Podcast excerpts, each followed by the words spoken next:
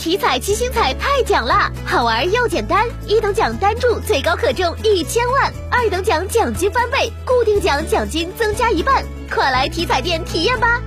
中国体育彩票。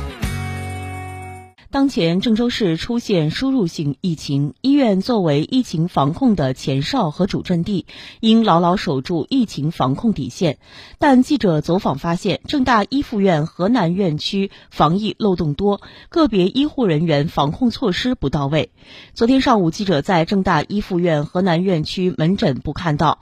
出入口处张贴了不少场所码，喇叭里正在播放着疫情防疫提提示音，安保人员正在依次查看患者的场所码情况，大家也能自觉扫码进入。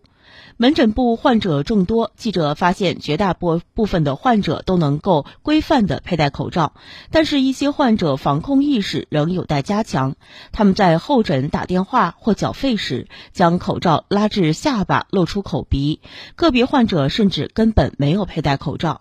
其中儿童未佩戴口罩的情况比例相当高，令人十分揪心。现场也并没有医院的工作人员提醒大家戴好口罩。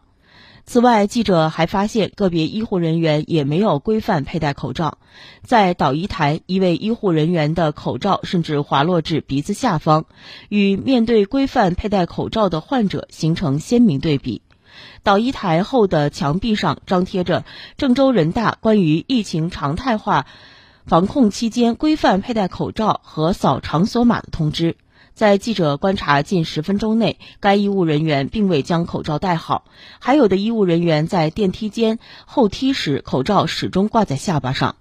作为疫情防控的前哨和主阵地，医院应牢牢守住疫情防控底线，医务人员更应该以身作则，不能麻痹大意，为全市人民筑牢防疫屏障。佩戴好口罩是预防新冠病毒最有效的措施之一。希望广大市民在看病时提醒自己及家人、孩子规范佩戴口罩，从自身做起，织密疫情防护网。